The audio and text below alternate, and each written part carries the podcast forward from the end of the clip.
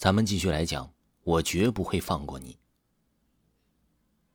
这是一个让老张非常伤心绝望的地方。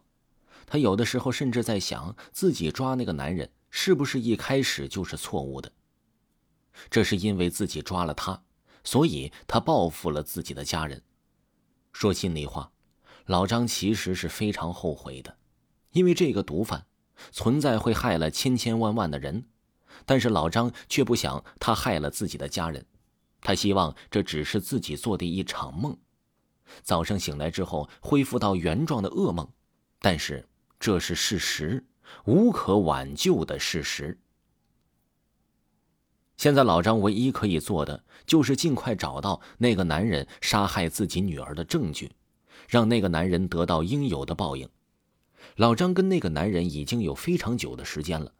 但是，一点证据都没有找到，是那个男人隐藏的太好，还是自己的太过大意，没有注意到一些细节，才没有找到证据呢？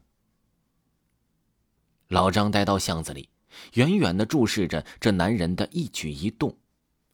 琪琪曾经说过，他想找那个男人报仇，但是那个男人身上不知道有什么东西，让琪琪没有办法靠近的。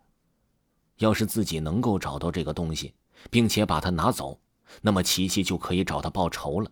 这样的话，就算是自己找不到证据，琪琪也一样可以为自己报仇。经过了这么久的观察，那个让琪琪无法靠近的东西，其实啊，就是男人脖子上面挂着的一个佛牌。只要自己将那个佛牌拿下来，那么琪琪就可以找他报仇。男人的身边有很多的保镖，老张并没有机会靠近他。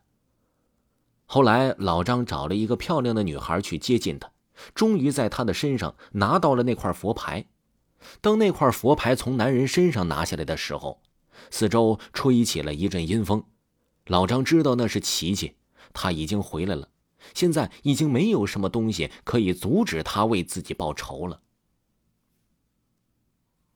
男人的脸上非常的扭曲，他似乎已经感受到了这危险的靠近，他惊恐的看向四周，除了阴风之外，并没有其他的发现。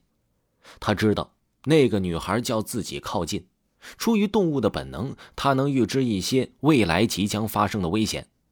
他感觉自己今天难逃一劫，一定会死在这个女孩的手上。果然。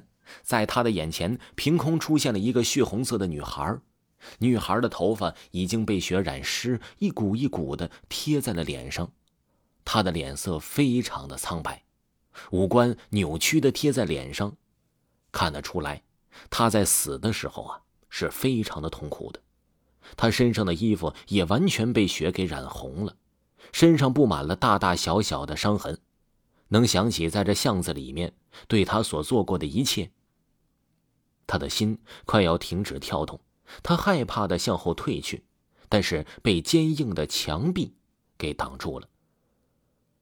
女孩的手一挥，男人就被抛起，扔在了墙上，仿佛一只无形的手抓住了他。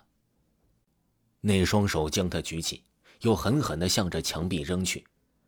男人感觉自己的整个身体都快要散架了一般，钻心的疼痛袭遍了他的全身，他的嘴里吐出了鲜血，他惊恐的看着琪琪，他说道：“对不起，我知道错了，我不应该这样对你，求你放过我吧，我以后再也不敢了。”琪琪并没有要放过他的意思，他越来越生气，他伸出乌黑的手指，死死的掐住这男人的脖子，老张看的那是惊心动魄。他不知道自己的女儿这样做是不是真的就能解脱了。琪琪说道：“你去到警察局自首，我要看你在里面痛苦的过自己的下半辈子，快去，不然，我也可以去找你的孩子去复仇。”男人的瞳孔放大了，他颤抖着说道：“哎呀，千万别伤害我的孩子，我的孩子是最宝贵的，我去自首，我去自首。”第二天。